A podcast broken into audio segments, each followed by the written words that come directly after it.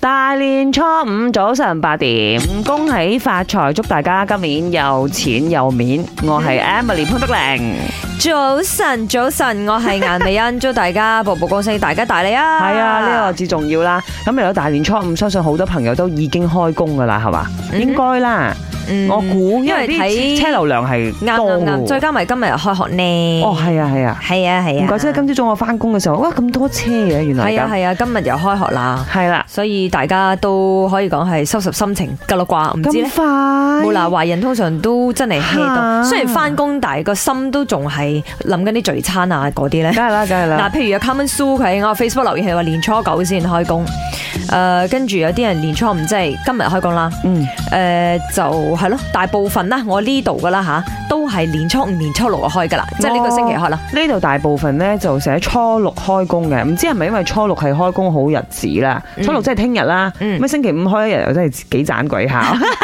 一個意思翻去打個卡，應該逗下係利咯。是就咁啫，開個門咯吓。嚇 嗯啊唔知道大家今年係年初幾開工呢係？啦因為我啲朋友真係休到去二月二號嘅，嗯即係嗰個係應該係年初十一、十二到噶啦，嗯嗯，咪即啊係順便攞埋下個星期啦假啦嚇。因為咁啱二月一號咧，亦都係 K L 假期嚟噶嘛 Yeah 所以嗱，好似潘碧玲咪就係咁樣咯，係啊。二月二號先翻嚟咯。好多人以為我尋日年初四開工， 傻啦！我初四初五係意思意思打下卡嘅啫。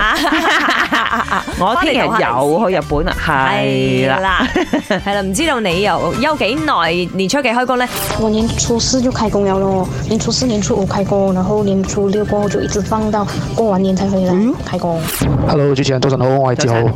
咁咧，我咧就係一位飛機師嚟嘅。咁我年初四晚就開工啦，嗯再啲遊客嚟馬來西亞料啊嘛，恭喜發財！恭喜發財，新年快樂，My，我要講話，我就今年入邊咧就初九開工，啊長長久久，哎呦，啊跟住我就工作咧係做司機送貨員。